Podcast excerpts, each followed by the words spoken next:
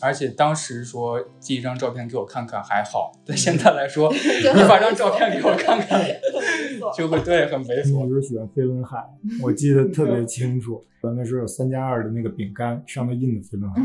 然后他就收藏那个饼干袋。然后直到今天，他已经是一个成年人了。我在跟他说这个事儿的时候，他就觉得太羞耻了，你不要说了，你不要说了。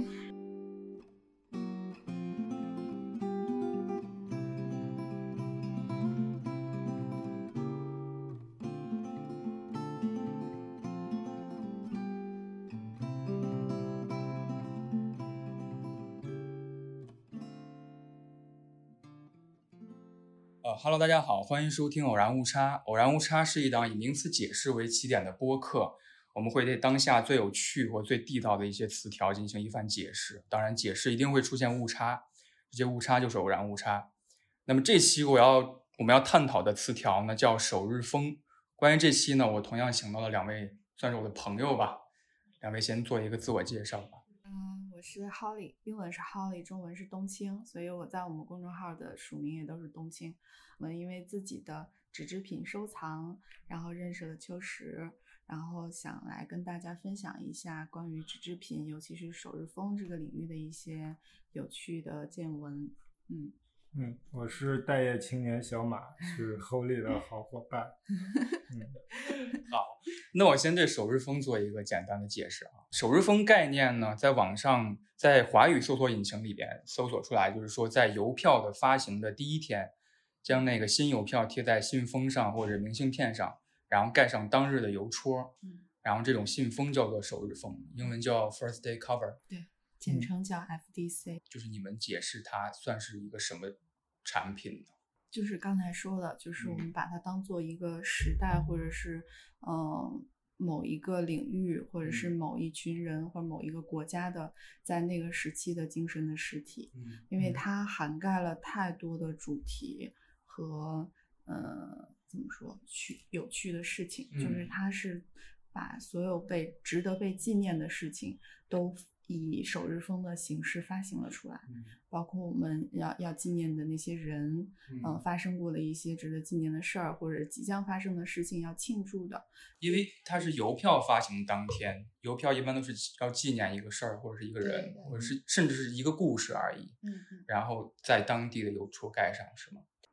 就是首先发行邮票，它就是有一定门槛的，嗯嗯，它一定是特别值得纪念的人或事才会才会发。嗯那在这些邮票里面，又有一部分更值得纪念的，我们会以首就是官方邮政会以首日封的形式再发发出来，在嗯邮票发行的第一天会给它制作特别的首日封，这个封的平面设计是去呼应这个邮票的设计的。啊，对，因为邮票本身它就是呃由一些呃艺术家或者设计师去专门为某一个主题设计的。然后这个风呢，它会它不会照搬邮票的设计，它会去呼应这个邮票的设计，包括邮戳也是特制的。嗯，就有很多除了盖销戳，盖销戳就只是说我把这个邮票盖销有时间和邮局的信息，但是纪念戳呢，它是也是要去呼应这个邮票主题去做，而且这个东西它不是说我可以一直用，但是它也愿意为这个事情去专门设计一枚邮嗯戳。天呐，感觉就是很庞大的一个信息载体的一个艺术品。我印象很深刻的是，我以为首日封可能到某个节点它已经不再发行了，或者嗯嗯有些邮局认为这已经是一个过去式的媒介了。但是好像新冠疫情那段时间，嗯是的，还在嗯发行很多有特点的首日封，我忘了是对比利时还是哪个国家的发行那个嗯安全距离的那个啊首日对封，对特别对可爱，的嗯大象的那个，对就是说它可能邮戳好像也是专门儿对都是对定设设计的，就是说嗯一个蚂蚁的距离可能不够，对。一个大象的距离才是首日安全封，距离对对对，嗯就是它会运用很多巧思在这里面，它嗯不是说我直接的输出一个信息就可以了，所以它是其实是能够代表一个国家，呃，某一个时期就是呃邮邮政最鼎盛的时期，这个国家的设计水平的。包括我刚才来的路上，我们在讨论，因为他是小马，他是做设计的，对，嗯我们会更关注它的设计这一块儿，就是我们在想，这可能是一个，就是可能放在中国来说吧，可能是嗯最早去思考平面设计要怎么做的一个领域。嗯因为呃，像我们最就是正式国家正式发行票是建国之后嘛，嗯那会儿我们其实没太有人去关注平面设计。嗯我们我们之前有买过一本叫《集邮》的杂志，它是呃建国的时候就发行了，但是文革时期被停刊了。嗯然后八零年又复刊，里面就会说，就是说很多就是我们国家邮票设计的一些呃过程，嗯就是你会发现大家真的是投入很多精力在嗯这一枚邮票上面，就这么这么小的一个面积，他可能花费的精力跟啊、呃我不能说比比书大了，但是可能就是一样的流程是。的对他嗯需要编辑做选题，他需要去邀请呃内容嗯或者是设计师，他嗯需要去做整体的排版，然后包括它印刷，其实在很小的这个面积上去做印刷是很复杂的一件事情。嗯然后它有防伪，它还有各种后期的包装，其嗯实是一个很厉害的事情。嗯，不管是任何印刷方式也好，它其实还赋予了很多的它的形式。因为我对之前对搜到过，好像中国八几年的时候出过一版，就是它为了纪念邮票发行还是怎么样，嗯就是同时在那个首日封嗯你加了一个叫什么银币。 B B 嗯对嗯我觉得它就是很复杂，它不仅是纸质的是的产品，是一个很有形式感、仪式感的对事情。嗯所以你们记得你们就是印象很深刻的，或者是第一封首日封在讲什么故事？真嗯的，我最早买过的一个风就是一个很普通的风，但是我现在一直还留着，就是嗯一个日本小孩儿，应该是小孩儿吧，就是他的一个呃，算是明信片，实际方实嗯际实实际际明信对片，然后上面就写着，嗯，奥麦带头什么，就是大概意思就是新年快乐，然后画了一个嗯很卡哇伊的嗯图案，然后是一个是一个已经很旧了的卡片，嗯对，就是那个感觉，就一下子把我拉到那个那个时期，是一个一九八零年的呃片，对。然后从那儿开始就一发不可收拾，就开始疯狂的买买买，然后嗯遇到喜欢就买，或者是我们后来就开始就是批量的去淘，淘嗯来之后自己再筛，所以我们后来就管自己叫以贩养吸嘛，就是嗯我们就是在在这个贩卖的过程当中，顺便满足自己的收藏的需求。嗯所以有时候我在看一些很精美的明信片或者什么的时候，我我的感觉也是这样的。可嗯能我们是不是就是很了解首日封纪念的那个人，嗯或者是很了解首日封纪念的那个事儿，嗯嗯就感觉他传达的东西好像不是很功利的东西。嗯呃，有一篇首日封，好像上面写了石川啄木的对对嗯几句短诗，是嗯后来我还去专门看了石川啄木的那个《一握沙》那本书，嗯嗯我觉得哇，我没想到就是两三句话，嗯其实真的传达不了太多信息。是的嗯有时候我还专门记了一个石川啄木嗯的三句话，我觉得特别美妙。嗯他的三句话是说，在早晨的澡堂里，后颈枕在澡盆的边上嗯，缓缓地呼吸着，想着事情。嗯就这三句话嗯，就好像觉得我这三句话可能真的可以寄给朋友，嗯就是他不， 他没有在说任何事情没，有实质性的意义对，没有实质性的意义，嗯没有不像微信说 今天上午十点我们去干嘛吃饭对或怎样，但它确实传达了一个情绪给你，对嗯，但是就是看怎么理解这个情对，绪。我感觉我嗯们现在很多、很多这样的心情都被一些呃嗯热词或者是浮躁的心情给破坏或掉者了，结就果很化难导去向的那种嗯表达出这样的情感。就刚才你说，就是首日封，刚才有个词条嘛，在那儿查是一个名词。当然，在我想象了一下，就是你说完了，我突然想象了一下，我觉得这个对于喜欢首日封的人来说是一个动词，嗯就是他提到了这件事儿，比如说这个计划表里面这个邮票发行了嗯，然后他就会安排自己一系列的动作，嗯然后在这个排队的当天，他一定会就会想着这是一个什么样的邮票，然后我今天要拿的是纪念什么事儿的邮票，嗯，我当天要去。它其实久而久之就变成一个动词，我为了什么干什么。我觉得这是现在还发行邮票的一个意义，就是时间是很很实在的一个概念，嗯在等待的过程中，嗯就是越等感觉就是嗯心情越复杂或者越充盈。嗯嗯，对，嗯刚才提到那个提了一嘴微信嘛，其实我之前在网上看到一个故事，我觉得很有很典型吧，嗯就是说他一个人，他大学的时候有一个笔友嗯会写写信件往来，嗯他们当时是因为《哈利波特》这件事儿，嗯嗯，所以成互成笔友的，然后他们会模仿自己是《哈利波特》里面的学生来互相寄信件，嗯把日常生活中的一些事儿变得很魔幻。比如说我最近在上什么什么课，嗯嗯然后考砸了或怎样，嗯然后感觉我什么还是个麻瓜或怎么样，就是用那些话，然后创造一种来回寄现非常美妙的形式。然后后来慢慢慢慢这件事儿有点耽搁了，被生活当中的一些事儿，然后他们最后在信件处说不如加个微信吧，嗯好像写信这件事变得有点复杂了，嗯不如加个微信，我们之后聊。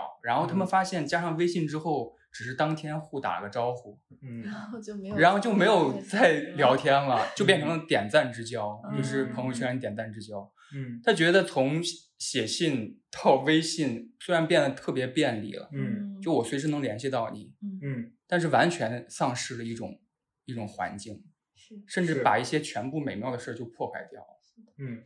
看这个故事还挺感叹的，因为我记得一个作家还是什么，他提到过一句话，就说电子邮件最大嗯的缺点就是不能保存眼泪，没有眼泪的痕迹。嗯所以你们是不是觉得，其实不管是首日封也好，或者嗯是信件也好，因为你们也在回收一些嗯八九十年代的信件嘛，嗯嗯就是它其实物理的属性意义也很大。是的，嗯就是那个实体给人的，就当你真正的去触摸它，或者是打开它的那个过程，你的心情还是会被，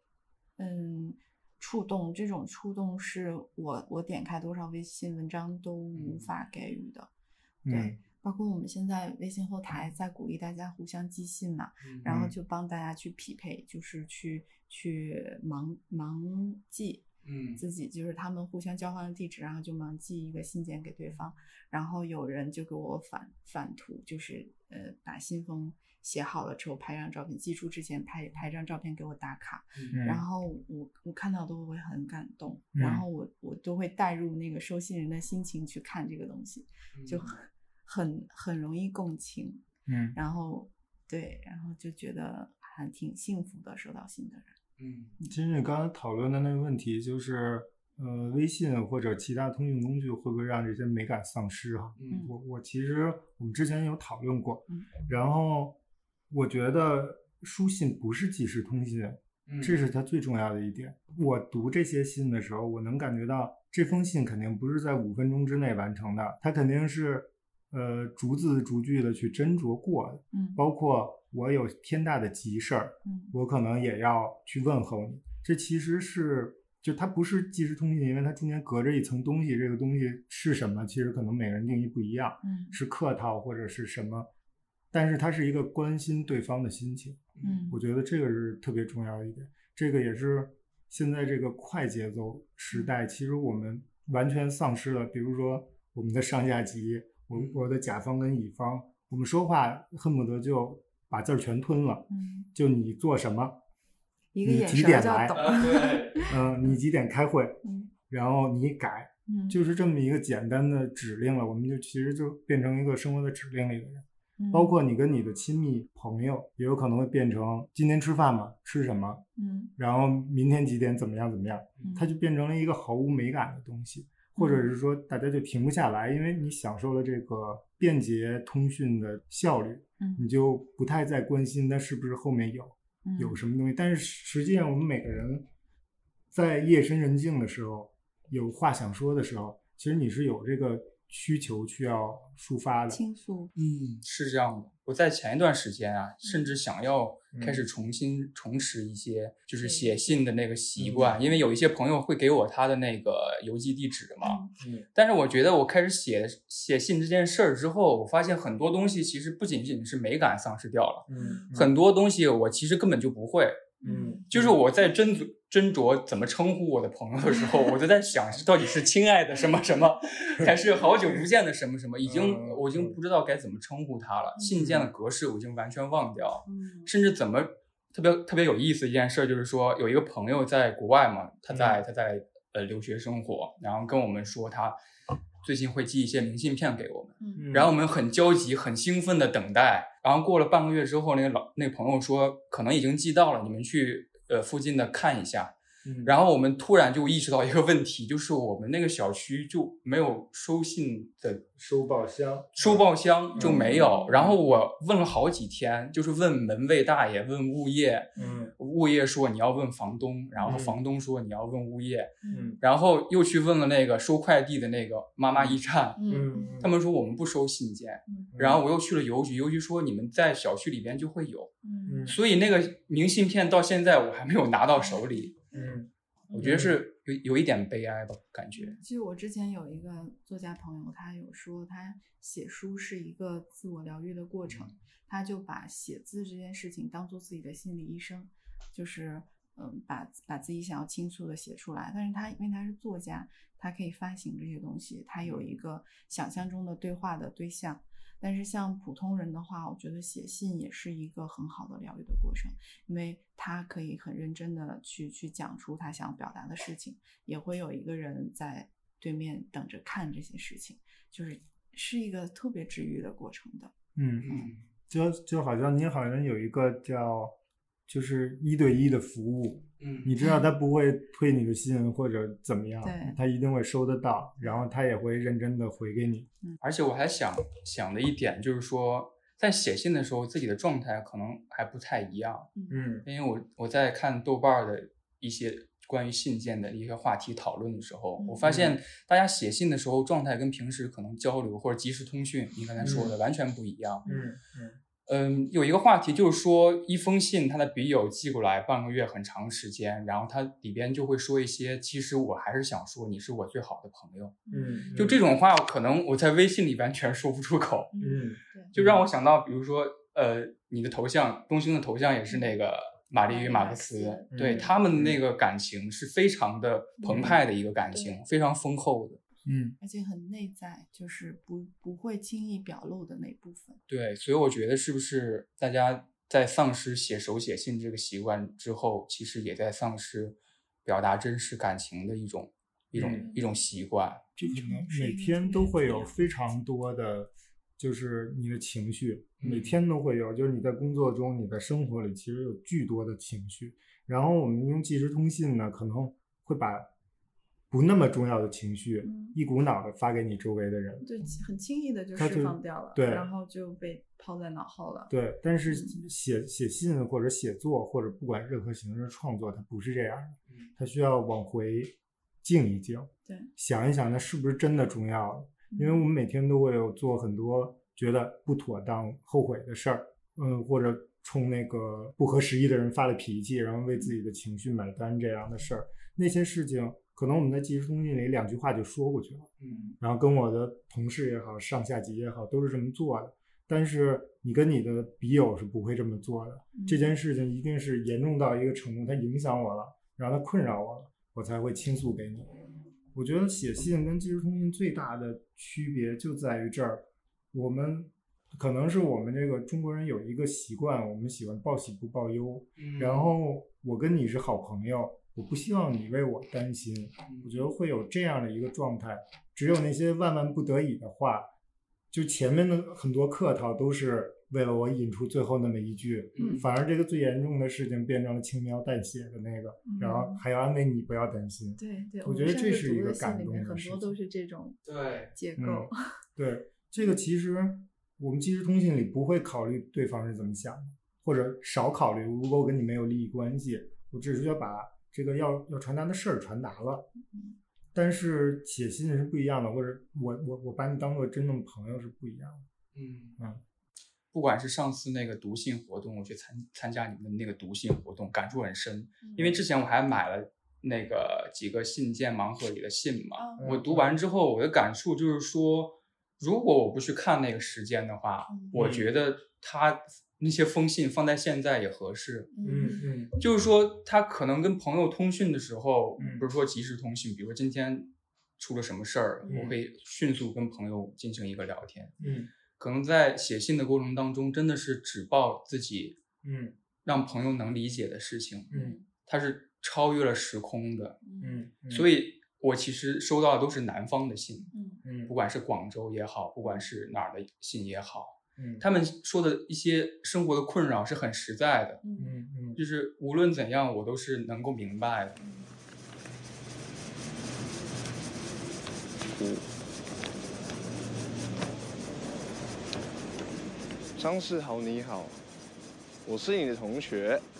然后在学校看到你，总会忍不住多看你几眼，也会期待每一天上学可以在在学校看到你。总觉得你是一个不错的男孩子。我犹豫了很久，还是决定提笔写信给你。你是一个理科生，然后我就会觉得，我我可能是一个那个以前啊，就是有一点功利的感觉。我觉得这个画片做的很好看，我我开始不了解它是什么，就是那些外国的那些那个手嗯术风，视觉动物，对我就觉得，哎，这个东西这个元素做的很好，嗯它印的很好，我想知道它是什么。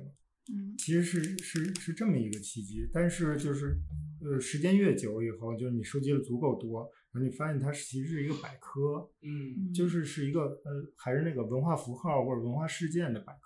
嗯就是它比你去看那些呃历史或者怎么样的东西更直接，而且更角度是不同的。嗯因为时代每个时代都有不同的小人物，他不会被人记住，或者说这个这个他对整个人类没有那么大帮助。嗯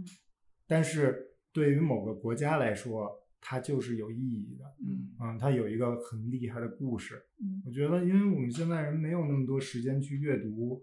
各种的知识，就是你收集了很多知识，但那些知识可能是被人嚼过了的，被人筛选过的，然后你没有那么多一手知识。我觉得这是一个扩充的一个好办法。嗯我觉得是大家都在往前看吧，都在拥抱变化，没有时没有时间再再看以前的事情了。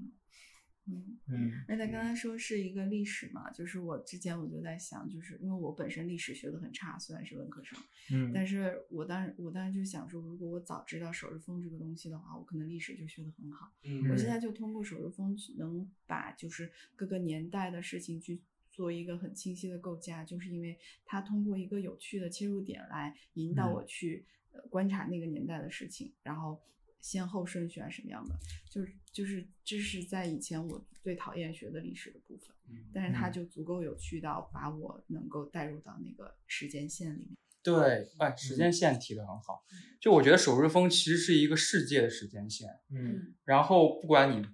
以什么身份介入，是一个跟自我是时间线的一个重合。对，嗯就是我会，我其实看一些首日风，或者是看一些明信片，我之后我就会想，就是那个时代、那个年代我在干什么。虽然我是嗯九五后了，就就老是想到九一年之前的事儿，嗯对，跟我没什么关系。但是这种自我线和世界线的一个重合，我觉得是其实当下还是非常感兴趣的。嗯，可能一些概念在在在退后，感觉我们的寿命延长了，延对长到就是往往回延长了。是的，然后我们没经历的事情，然后现在通过这些东西都历历在目，嗯，嗯嗯，是一个很很奇妙的嗯过程。很奇妙的过程。所以收藏这个这个行为或者这个爱好，它不断的在散发出更多新的形式。嗯其实刚才我们之前谈，就是纸质对纸制品收藏这个概念非常重视吧，你们。嗯所以我也很感兴趣，因为最近那个 NFT 还是什么的那种对数字化的数字化，它就把一些它把会把一些真迹原画唯一性的东西烧掉，然后卖卖一些赛博赛博类的东西嗯复制品，嗯让让电子产品成为唯一性的东西。嗯所以我不知道这是一个它一定会存在的进步啦，肯定是的。嗯但是我我没法想象它能带给人很真实的感动吧，或者说、嗯说这些东西。嗯前哎前几天我们开车的时候还讨论，就是我如果我们的意识被上载或者是怎么样，就是你说的那个数字化编码的那个事情，我觉得除非我们的整整个人，包括肉身或者灵魂或者什么意识之类的东西，能够被数字化，那个东西可能才有意义。追求那个，但是但是我我不排除未来的发展趋势可能会是会是那样一个形态，但我觉得现在我是无法感受它的美的。嗯嗯我觉得这个话分两头说，嗯，然后虽然我也我也不是很能理解啊，嗯因为我觉得始终觉得把它赛博化可能是一个懒惰的做法，嗯因为你有很多呃，就是咱们就拿画儿来说，嗯油画它是有质感的，就或者每一幅画儿只要是你落在纸上的东西，它实际上是有有有质感嗯的，不然的话，其实我们不需要去美术馆去看它的真迹，我嗯们不需要贴那么近去看，不需要看那些油画上的那些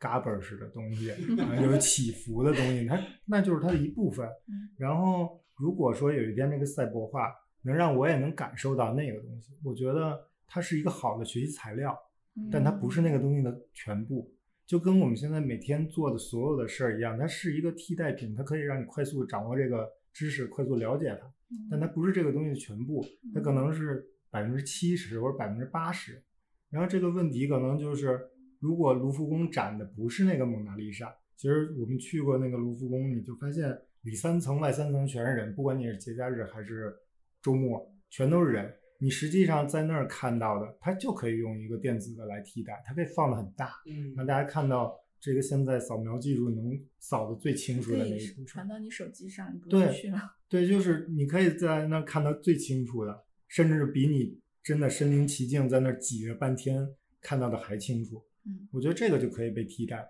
但是真实的作品它还是有一些质感啊，其他的东西是没办法替代的。但是为什么说这个划分两头呢？因为现在更多的人都是在拿呃电子设备、电脑来创作的，嗯它它脱离了这个传统画作、传统的作品的这个范畴，它就是一本身就是一个赛博产品嗯。我觉得它是可以被这样收藏的。嗯对，其实跟之前跟跟您聊的时候，我理解你的感受，嗯就是说无论怎样变化，其实还是有一小撮人在、嗯在关注着某些事儿，他们是不会变的。嗯只要他们不会变，这些事儿就还有意义。是所以之前看一个呃什么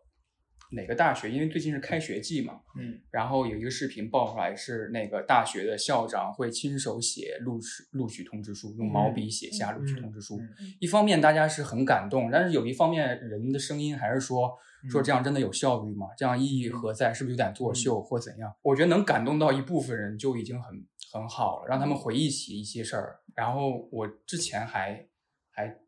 看了一部，因为因为说到手写信，我们是嗯提到一些影视作品，就是岩井俊二嘛，岩井俊二情嗯书对《情书》，然后《你好，之华》，然后嗯他去年是翻拍了《你好，之华》，拍了一个日文版，嗯，叫《最后一封信》。对对对，嗯对，其实他他那个故事有点，其实中间有一点精妙和想问的一些事儿，嗯就是他中间有一个很巧妙的地方，就是说他的收信人跟寄信人的地址是混乱的，嗯嗯就是他要寄给的是他那个学长，嗯但是学长寄给的是他的女儿，侄女啊，对，寄到外婆家哎对，寄到是外婆家了，嗯寄到他的对侄女好像嗯是，然后又替他回了信。对他的对侄女又替他回了信。寄信毕竟是一个行为嘛，嗯就是这个行为当中一定会掺掺杂着一些误差啊或对，者怎么对样。对嗯对嗯就是我前几天刚看一个故事，是我刚认识的一个上海女孩儿，她来北京玩儿，然后呃，她她跟我说，她本身就是先说她本身的一个事儿，就是她现在也在坚持写信，然后她之前在美国留学，嗯然后但是她是享受写信的那个过程，但是她无法接受就是寄信的那个误差和等待的时间，嗯所以他跟他的笔友是两个人写完信，然后用手机拍下信纸，然后互发照片。 对，就是就是有一种半半自动化的感觉。 对对，但是就是每个人都会有自己的表达方式嘛，但是他保留了最美好的那部分，然后也是因为太不想就是有什么意外，或者在寄信过程当中被遗失啊，或者这个时间太长，我的心情被搁置啊这样的，所以他们又选择了就电子化的传输方式，就是觉得还挺有趣的。嗯然后他前两天发了一个朋友圈，说他，嗯，很多年前在一个呃二手书店买了一本书，嗯然嗯后里面有一个女孩儿写给她的朋友的一个没有寄出的信，然后连地址都写好了，但是没有寄，是一个空白的信，就是那个没有贴邮票的信封，然后他就帮她把邮票贴好寄了出去，啊哦然后他可能也附了自己的信息，就是我我做了这件事情，我希望你能你替他寄出去，你能收到。然后他就收到了收信的人的回信，啊、嗯就变成了一个三个人之间的交流，对嗯交流就很像刚才我们电影里说的那种感觉，嗯对，就很奇妙嘛，是的嗯这让我想到了，呃，我有一个姐姐嘛，比我大九岁嗯，呃，应该是我初高中搬家的时候的一件事儿，就是搬家搬家之后，呃，我姐姐已经上大学了，在外地，然后就翻到了她初高中时候在初中班里边几个好朋友互相寄的信件，嗯然后我翻出来我就读了读，读完之后就是那封信里边写，就是当时我姐跟她的朋友在读顾敬明的那个《梦里花落知多少》，然后然后那个信就说说哎呀我哭死了什么的，然后她说我。说我姐就说你就像那个故事里的谁谁谁什么什么写了一大堆，然后后来我跟我姐看，她说哎你这些还翻出来干嘛呀？就是其实呃我其实有这个感觉的，不管写信也好，或者是说现在有很多那个 Q 空间会有什么那年今日嘛，嗯就是回回看那个时候自己，我们的第一感觉不是不是感动，嗯就是有点尴尬，嗯羞耻，有点羞耻，有点社死了。对、嗯我在想，是不是写信这件事儿本身就是一嗯个有些人认为可能是有点矫情的事儿。我觉得刚才那个他那个朋友之前跟我们说过的话，我觉得非常重要，就是写作是一个就是自我疗愈自我疗愈的过程，嗯就取决于你。我也，我也，我，因为我可能是你姐那个年代的人，然后我也有过那样的，那个叫什么 QQ 空间的假装那个博客的一个东西，就嗯那样的一个集合体。然后我也翻过，嗯然后在你不同的年就是年纪的时候，你往回翻的时候，那个感觉是不一样的。嗯嗯就是是会有羞耻，是面对什么样的内容羞耻？就是有一些在当时你觉得这样很酷或者怎么样，你不是从心里，你你可能要附和一些什么的。你看到这些内容的时候，你会觉得哎有点羞耻，你真的是你自己的情绪，你是不会想到那些的。你会想到说，哎，这个东西我当时为什么这么愤怒？我当时为什么？你会想起以前的那些事儿，嗯我觉得是是跟你当时写下那个东西的时候，你是不是够真诚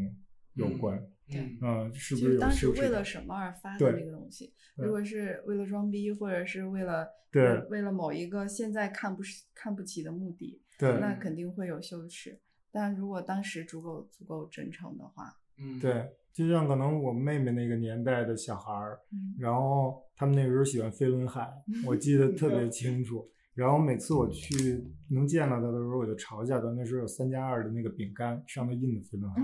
然后他就收藏那个饼干袋。然后直到今天，他已经是一个成年人了。我在跟他说这个事儿的时候，他就觉得太羞耻了，你不要说了，你不要说了。我觉得那个可能也有一部分就是，如果是我们现在这个年纪，如果写东西，可能会确实能做到真诚一点。可能在在在十几岁的年轻人那个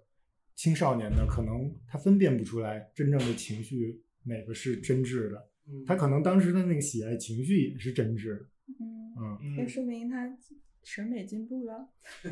我也不知道是不 是，但是我我嗯觉得羞耻这件事情是我们需要反思的，就是嗯嗯那是你真正发生过的事情，就是呃没必要否定自己嘛，就是哪怕再不堪，嗯就是它也是发生过的事情。然后如果你你现在对当时的自己说说说什么话的话，你难道你会去嘲嘲笑自己吗？或者是嗯，还是你要你要你要鼓励自己，就是这是一个人生心态的事情吧。嗯我不我不觉得所有人都会感到羞耻。我突然想到一个信件，就其是实觉是得一个非常有意思的东西，它嗯是把柄在别人手上，就是你我的也那个那个东西是一个在别人对手对上，对，这个有嗯意思。因为现在很多朋友嘛，或者新加的一些朋友，他们嗯微信朋友圈就三天可见，啊或者就不嗯对外对开放对，嗯他们很留意自己的痕迹。嗯对可能信件这回事儿真的是就互联刚网啊你是说没有的，记忆的对嘛，但对啊是信件是有记忆的。 对，你删是删不掉的，你知道吗？你只能把他寄给你的信撕了。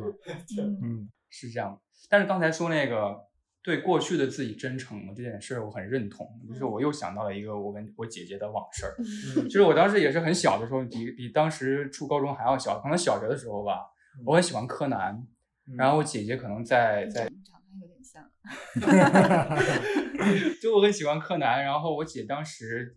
她住校，其实在同一个省市，但是住校，嗯，但是她她当时零花钱不多，然后周六日回家的时候会给我买那个他们学校门口那个，不知道你们见没见过啊，就是特别大，海报那么大的一张。其实里边全是贴纸，嗯五角星的贴纸，然后里边是柯南，然后嗯大框的，然后圆形的贴纸都是柯南。嗯啊后来我可能也是搬家的时候翻到了，我真的是就没有贴，嗯然后但是但是它已经不已经不粘了，嗯没法贴了。嗯就你现在想想，可能有点可笑，嗯，就说哎呀，你这个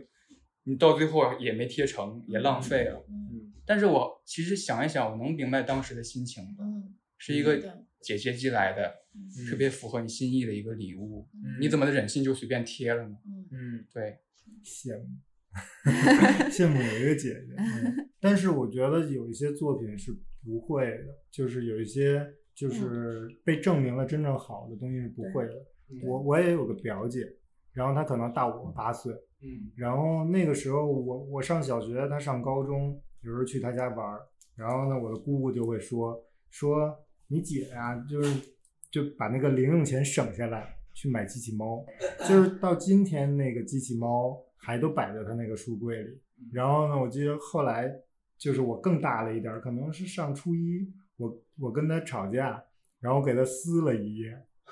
哎呀，这顿追着我打，你知道吧？就嗯但是我现在能理解为什么他他他他嗯这么是反应那么强烈，因为那个承载了咱每每天可能饿一点肚子，然后攒了钱，然后留下这套书的这个，嗯，嗯他就不会嘲笑喜欢机器猫的自己。对，而且这个机器猫直到今天我，我从头在翻它的时候，嗯我会觉得哎，这个东西太有想象力了，太好了。嗯，我小时候可能就是看了个乐儿，嗯，嗯柯南也很经典，都对是一些很经典的东西。如聊回 到刚才我们的主战场哈、嗯这让我刚才我突然想到一个话题啊，就是聊到信件往来的时候，一些误差的时候，我想到一个话题，在豆瓣上叫做“陌生人陌生人寄来的善意”还是“陌生人表达的好意”嗯的一些、一些话题讨论。我印象很深刻一个话题就是说，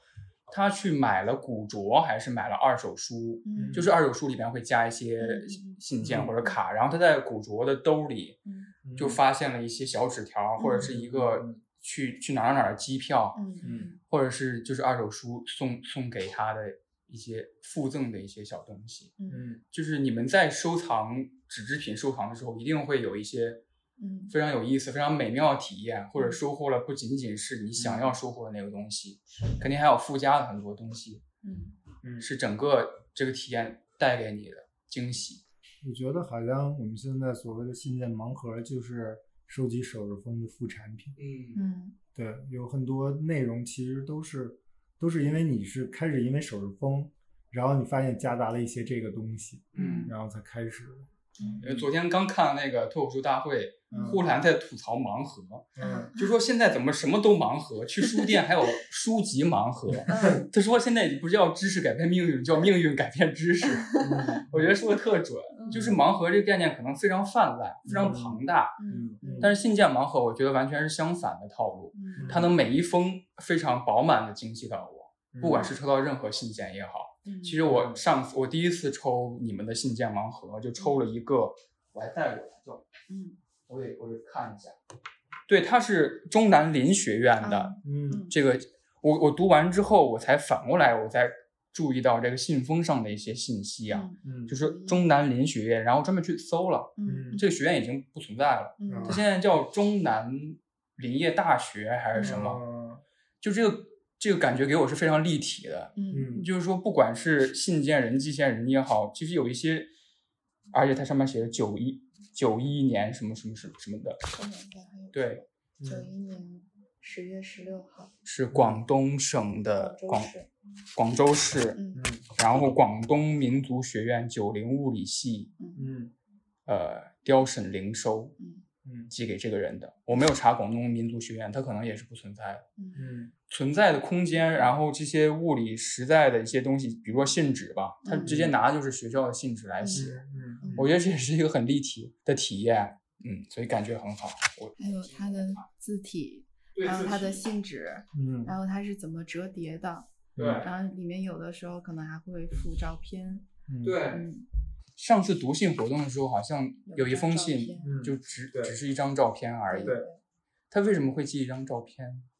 我觉交得友吧对交友，交友以前的杂志我后面们都收会到有很那多个带照对片照的片，嗯，然后再或者是很多说附了照片，但是里面已经没有照片了，嗯就被收信嗯人取出来了。但是他那会儿很流行互相寄照片，嗯还有就是什么，你寄张照片来给我看看，就是没有见过面的人啊，嗯交笔友就的是时交候笔友的都是在杂志后面那几页。对，嗯它嗯，不像现在，我加了你，看看朋友圈就知道，该知道你是一个什么样的人了。那时候嗯互相之嗯间很神秘的，嗯，嗯，而且当时说寄一张照片给我看看还好，但现在来说，嗯就你很发猥张照琐片给我看看猥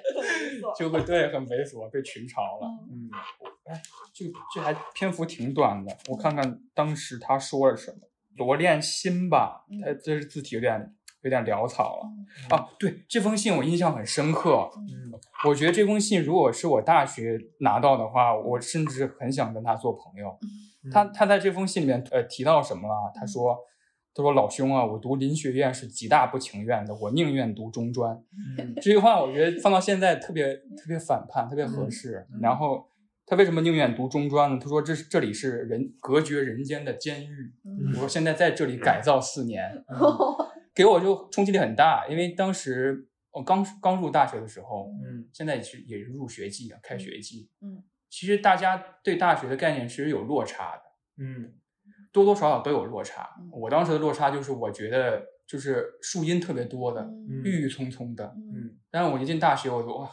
这这怎么跟高中也差不多那种感觉哎，？我好像去过这船，就是下沙那边那个。对在下沙嗯直接写到信里边，我觉得哇，真的是非常实在的感感觉。他他最后提到说，我现在无聊的很，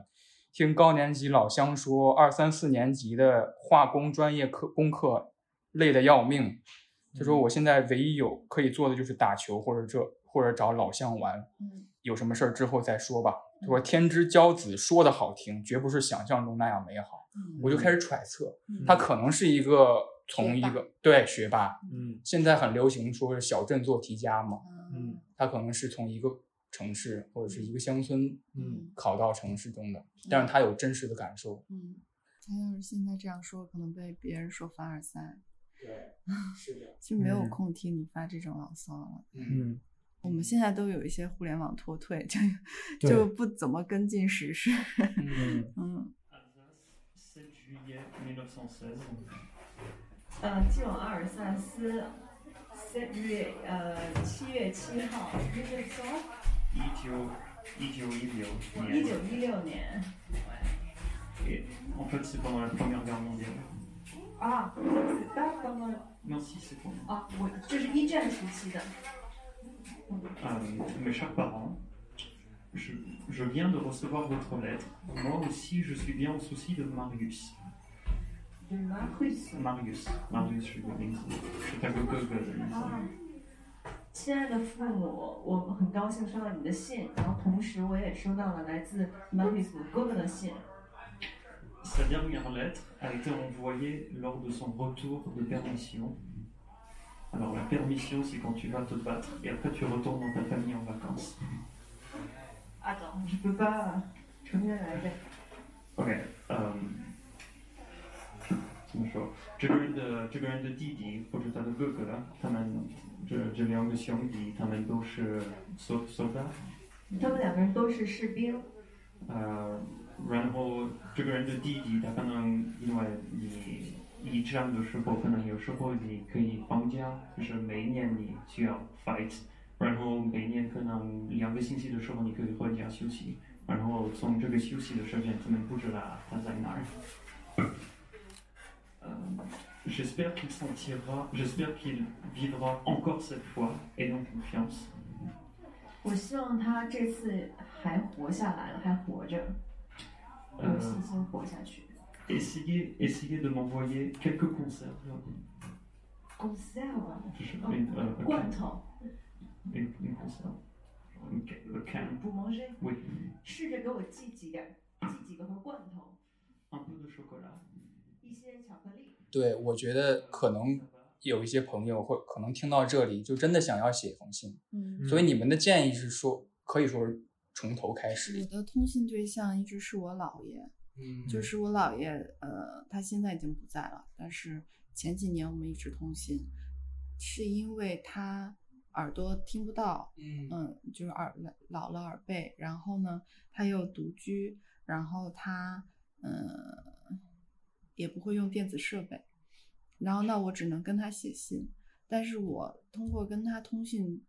学到的特别多，因为嗯他作为一个当时是八十多岁，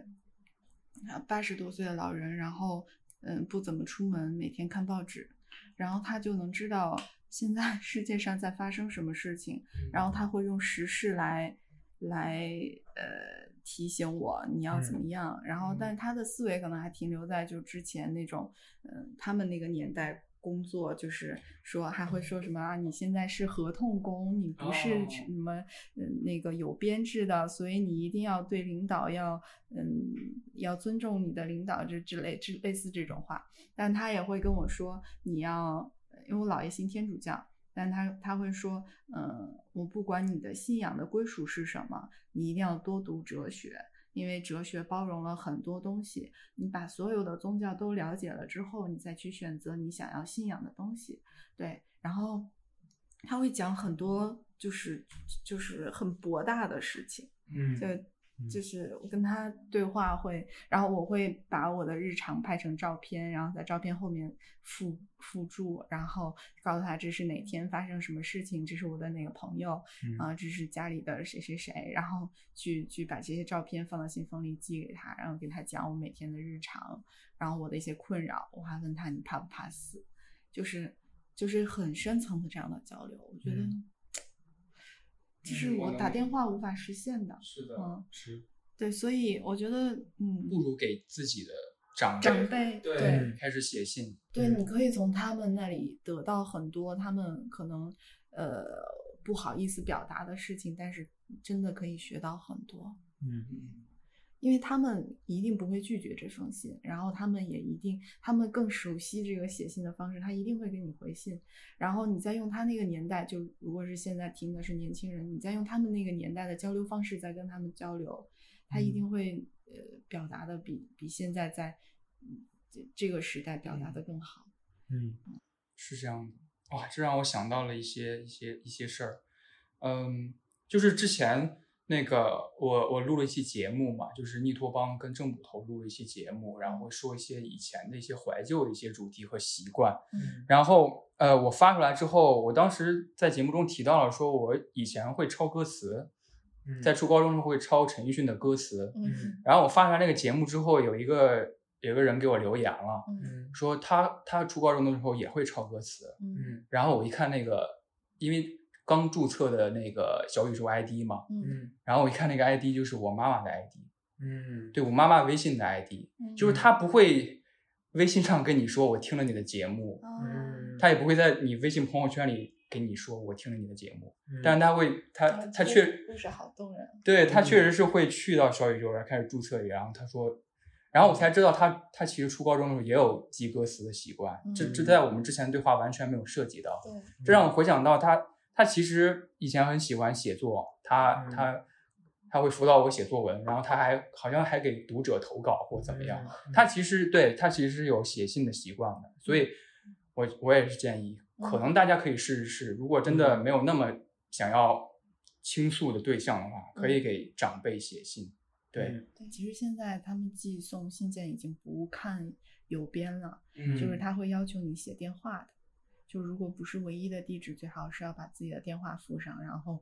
投递员 会给你打电话，然后让你拿身份证去取信。嗯嗯对，如果有电话的话，一般是不会丢的。但是像我们后台，我就不会让大家来填电话，因为就会嗯担心出现那种情况。我后来加了微信，哎，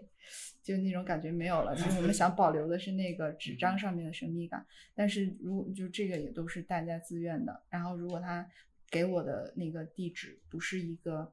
他唯一的地址，比如细到呃几零几室，或者是嗯嗯某一个人的地址，而是某一个公司或者某一层大楼之类的，我就会让他把地址也呃不把电话也附上。嗯嗯嗯嗯，因为你们有在做电子笔友这件事儿嘛，对对对，就其是实如果不知道寄给谁的话，也可以就是在我们后台去尝试着跟陌生人通信。所以不仅不仅仅是那个时效性过了。我之前看一个论调说，现在邮票不值钱了，嗯，但是首日封值钱了。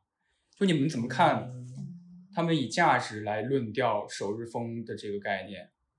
我觉得这个跟感觉不是一个圈子。对，感觉 是跟咱们社会上所有的一切的东西都面哦临单一价值评判的那个感觉是一样的。嗯对就是，嗯、我觉得可能我父母的那一代人，他们不会拿这个收藏价值，他们可能会提，但他们喜欢这个原东西的原因不是收藏不价是值为，了买卖。对，嗯，但是你你到现在这个社会上，可能现在这个时间段，大家只能用这个价值来判断，因为我要快速了解这个东西的话，就是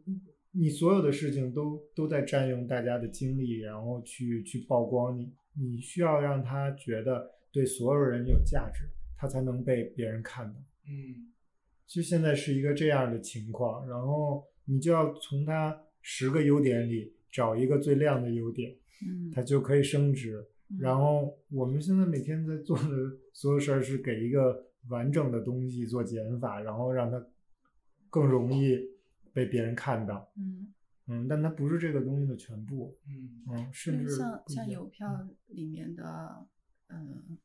叫什么？就是最高最高的拍卖价是最早的那枚黑便士，嗯，英国那边，对，嗯就是在他拍出三千五百万还是一万嗯吧，嗯之前可能就是只是呃藏品界大家知道的一个东西，嗯，然后他呃拍出了这个价格，然后被换算成了每平方米多少钱，然后你发现是房价的多少多少倍，嗯然后它的噱头就足够让大众了解到它。嗯就是嗯，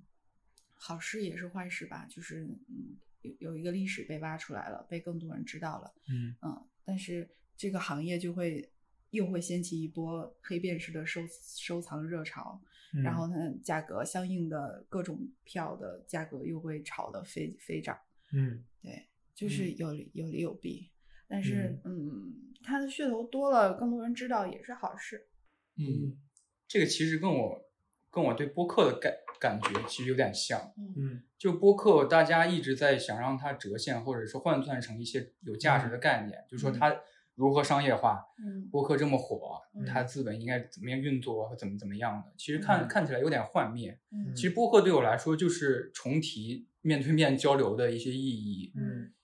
很多时候我们很少就是真正的在线下开展一次对话，嗯或者是是不知道怎样跟朋友开始说些什么。嗯嗯对我觉得关注一些，就比如说之前有人说播客可能很像之前的广播或或者什么电台，嗯我们不会思考广播或电台的价值是什么，嗯嗯我们自然而然就接受了那种陪伴感。嗯所以我觉得播客可能也是这样。现在很多无意义的东西才是最有价值的东西。对，所以最后我我觉得你们有什么印象很深刻的，就是在收收集这些首日封和信信件，八九十年代信件的一些很深刻的故事，或者是或者是一些首日封上的一些什么。我就脑子里会浮现很多读过的信的片段。嗯嗯，但是你你说这个，其实我特别想说，就是因为我们，嗯，因为这个首日封参加了市集，然后又因为市集，我其实认识了很多很多对嗯我来说非常重要的朋友。嗯这个是呃，就这个东西本身之外带给我的最大的收获，就是因为我们，嗯，就是从第一次参加是多拉鱼的那个好运书市，当时我嗯们是去卖就是自己的玩具的，就是收嗯藏的玩具，然后我就顺便带了一些，然后我发现不止我喜欢，我之前没有想过其他人对会不会喜欢这件事情嗯，都是我们自己在收。嗯然后发现很啊很多人喜欢，就是那天我们那个位置是挤满了人，大家都在排队选。嗯，然后我就发现，哎就之前我们正好也喜欢逛市集，我们就报名市集摊主试一试。然后也就是今年我们频繁的参加市集，然后在市集上你就发现有趣的人就是基本上都是嗯摊主都在那儿了。嗯然后就就认识很多，就有很多奇妙的缘分发生在市集上面。嗯嗯，然后这个是我我每次想来都会觉得这是首日封带给我的一个一个彩蛋，对，嗯，会嗯特别开心，就是能遇到这些人，就是嗯哦、我们就是首先就是能喜欢这些的，遇到一些同好是很开心的，但是除此之外，我收获的其实是更多的是市集上的朋友，嗯嗯，上次参加读信的那个活动，我印象也很深刻，嗯因为前面有人在读信嘛，各种信件盲盒里的八九十年代的信件往来，然后嗯我坐在后边，跟我同桌的是一个新来的，好像关注你们很久的一个女生，嗯啊哦然后他们打开信的时候说啊，这封信我我我我看过，好嗯像你们发过，他就是一个一个很不知道骄傲的状态，嗯就是好像那个这这件事儿或者这个这件嗯这个人嗯我已经认识了。啊，或者说我已经就是了有解提过前发一些片段，对、嗯对，他那个，然后他后来也读信，然后读信过程中有一封信我印象还蛮深刻的，好像嗯是从一个二十二十几号房间寄出来的，啊，监狱的，对，监狱的那封信。嗯其实我们可以说一说他的那个那个嗯嗯嗯，他那个故事哈，对对对。嗯就是一个，就当时我们读到这封信的时候，也是发现这个信封跟其他的特别不一样。那个信封特别的大，嗯嗯就是是一个非常规的一个信封，然后它在那个有一行字什么什么什么地址，然后第多少间，然后嗯中间是用呃手写写了一个二十九，嗯第二十九间，然后就是房间的间，然后当时也没没怎么觉得有什么特别的，就嗯是只有大，然后拿出来之后，他写的非常的肉麻。就是嗯开头就是亲爱的老婆，然后现在是我们，我印象好深啊，今啊天是我们分开的第五十一天了，嗯、我特别的想你，我从来没有这么深刻的想过一个人，嗯然后就就就是很肉麻的话，然后然后我当时我还读给他听，我觉得就很很很搞笑的一个画面。嗯结果读着读着就画风急转，就说法院要给我宣判，说我容留他人吸毒，然嗯后可能会判六到八个月。嗯然后呃，我现在很后悔没有听你的话，然嗯后我现在才知道你一直以来对我的好，嗯，然后呃嗯请替我，请请替我向我爸爸、我妈妈还有你说声对不起，就嗯是非常的真挚。然嗯后就是你能想象到他垂垂头丧气的在那里写下这封信，然嗯后从第二十九号房间寄出来，嗯就是那个就好像刚看完一部电影一样，就是对整个画面非常的真实。嗯。然后，包括那天读信的那个女生，情感也非常饱满，对她读的也嗯很好。然后，对，就我感觉那天其实我们一直在欢声笑语当中读信嘛，嗯读完那封信之后，全场就静默了，然后默默的让它走啊下来。 就是我我我在那个那天读信的那个活动里，嗯我我大概一直就在录录像嘛，嗯然后看大家读信。就是他读的那一个瞬间，因为我正好是在那个楼梯下面，嗯其实我就感觉是整个楼上都安静了，嗯，你就对是然突后然那有个个几秒他们的其实停顿一直在调酒嘛，旁边哒哒对哒哒哒哒，然后那个调酒也停了，嗯，就所有人都在听这封信。是，嗯，那还是一封零几年的信，嗯就是算比较近代了。嗯，嗯其他的都是八几年、九几年的，就那封比较新。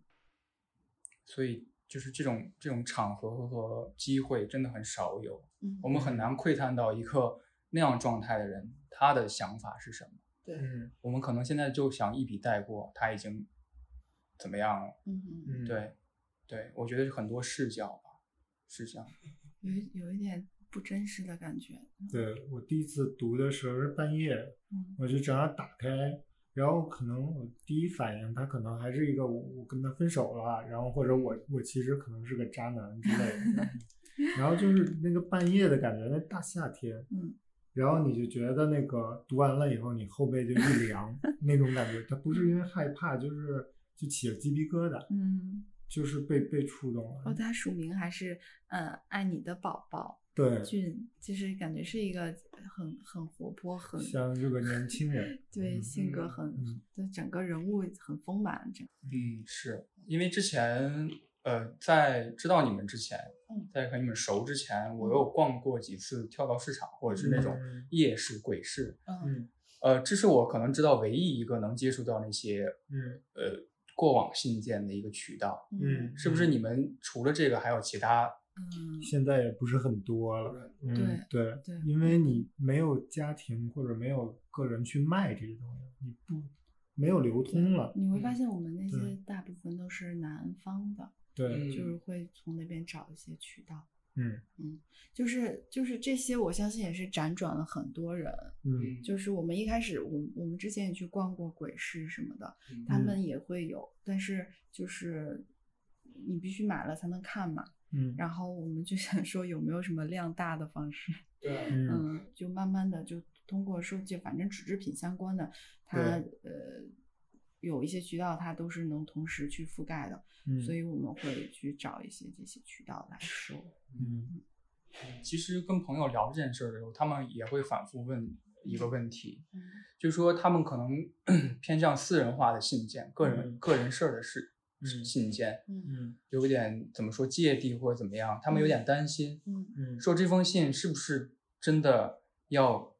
公布出来，让大很多人听到，嗯或者你们有这个顾虑和想法吗？有有，之前我们嗯，之前我们其实就是买来自己看的，嗯然后呢，我们还专门查了一下，就是有嗯没有相关的法律来规规范这件事情。嗯，因为我们第一次看到有卖这个的时候也很震惊，但是是啊、呃后来查了一些，嗯、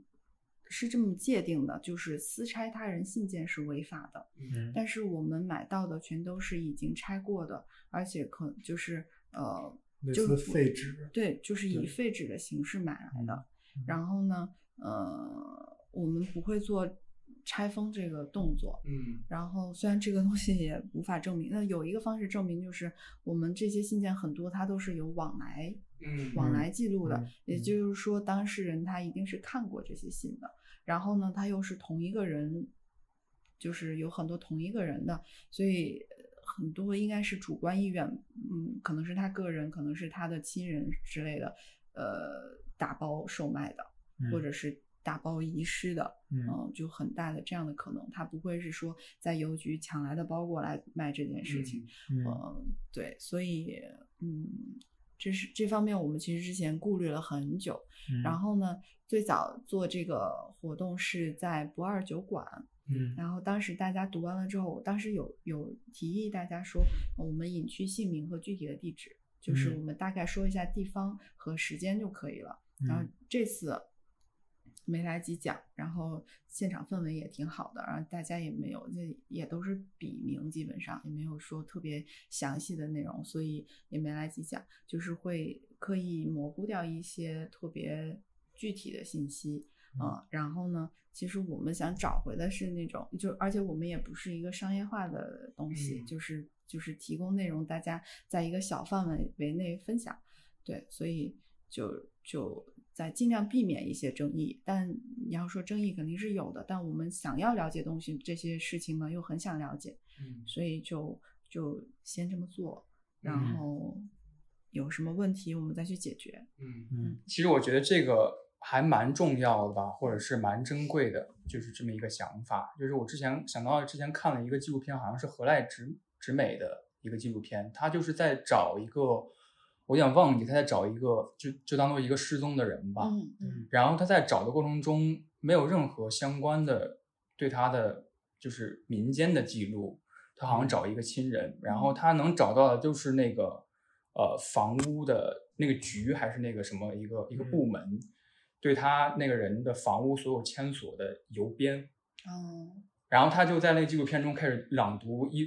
就一条一条他签的各种地方的邮编，我觉得就是几号几号他住过哪儿。嗯我觉得就是这些信件啊或者是什么一些东西组成了他这个他这个人物的一些历史。嗯对，嗯了解了解历史或者了解这个故事是重要的。嗯而且当时给我的感受，就读信时候给我感受就是，大家真的很享受氛围，嗯，嗯，并不是说我要拍下这个信发朋友圈，再告诉别人这个人。对对对。嗯就这这个个，我我发现这个问题了，大家都还蛮呃注重这个边界感的，嗯就是嗯大家都是当时都很沉浸在那个情境里面。就这个，我觉得以后我们也可以规定一下，就是本场活动不允许拍照什么的。嗯就嗯是就是，虽然大家都很自觉，但是有嗯这个界定之后，大家会就是真的嗯钻回到八十年代，我们没有手机，我们就是在互相的聊天这样的嗯一个氛围里。它是比窥探更高级的一种感受。我觉得嗯你如果只是就像我们看呃其他出版社，嗯他做过双峰的那个书，嗯，就刚才你说读信，它信件上有很多的细节，对，然后那它个就提档案供了，对，它就是提供了你更多的细节，然后让你去在里面你，你你理解多少，你就得到多少，嗯是这么一个过程。然后也不排除有的人就是为了看一个别人的故事，嗯然后也会有这样的人，但是更多的人在我们至少做的这两次活动里，更多的人就是会在那个笑，基本上会笑话当时的那些用语，嗯，但是过了五分钟啊十分钟以后，实际上每个人的陷入感了受沉是思对都是沉思，嗯他可能会想这个人是一个什么样的人，他发生了什么故事，他就嗯会有一个画面在脑子里。对，有一个有一个那个说，我先后去外地学习了日语、啊武术对对对，和汽车驾驶技术，嗯， 对然后对现在看就很很好笑。然嗯后说现在辞职从事养猪业，嗯然后就当时大家爆笑嘛，然后完了之后。后面又说，我认为行业不分高低贵贱，嗯三百六十行行出状元，有热爱一定要呃一定会把事情做好。嗯但是呃，光有热爱也不一定能做好，反 正就是但是这个这整段话，我觉得很像当代年轻人想的事儿。就以前我们还经常见过那种长简历搞笑，他可能是搞笑嘛，然后他列了一大堆什么精通开关机之类的，啊，对这对种对事对情对，豆瓣阅片 量， 对，对，就是好多没有意义的事情，对好像、那嗯但个、有一种错位感，就是他很认真的在讲这对件事情，对。嗯这两个东西是一致的，就是年轻人没变过，我一嗯直觉得是这样的。嗯，嗯，就你说那个时候，我想到前几天九幺幺事件纪念日的时候，看到一个视频，就是当时九幺幺的那个摄影师，就是他在那个九幺事件之后，在那里拍了六个月的照片，然后在废墟里面找到一些印记嘛，拍下来出了一本书，然后他有呃被当时消防员送了他一个礼物，嗯，就是一个融化在钢板上的圣经，就是那本圣经已经被烧了，已经跟那个钢板融为一体了，嗯然后有一页裸露在外面，然后就是周边还被那个钢板都金属包裹起来，然后就一个这样的板子，然后上面是呃，就是有人打你左脸，把你的右脸给他，就那那一段，嗯嗯，然后这个这个东西就被保留了下来，嗯从当时，然后嗯，他当时他还给我有另外一个触动是，他有说他一直保留那个东西在他的工作室，但是他觉得这个东西应该属于一个更好的地方，然后他就在就是那个摄影师年纪也挺大了，他就在呃最近把那个东西捐赠给了一个档案馆。嗯嗯，就是嗯他觉得这样厉害的东西不能占为己有。嗯嗯，就是我我们我有时候我都在反思，就是我们在售卖一些东西的时候，我们应不应该卖掉它，还是应该让更多的人怎么样？然后有时候嗯又会自我安慰说，呃，它流通到下一个人手里，会有更多人知道它。就是就是也是在反复思考嗯这件事情，就是我们收藏来的东西，我们到底要怎么处置？这让我想到了一个呃，不知道你们知道不知道，叫北京银矿，它叫苏文，嗯一个法国的一个呃艺术家吧，嗯就是他很经典的一个出版物是双喜那个香烟，嗯嗯但它是一个影集，嗯，北京银哦矿、我知道了啊，你知道嗯了嗯，对，贾达志出的对对他的那个嗯双喜，嗯他北京银矿那个概念就是他在法国有个工作室，但是嗯他当时在中国，嗯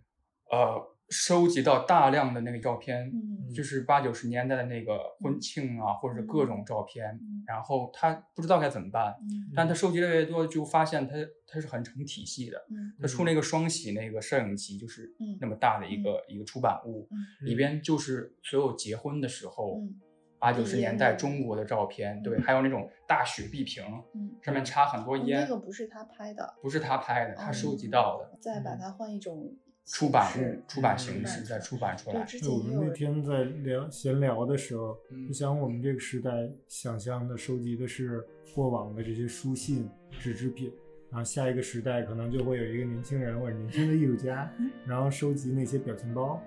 然后嗯收那集些微信聊天记录对，现就在那上市个微信对聊天不是可以上载了吗？啊，对，嗯，然后最后大家就开始在网上剪剪那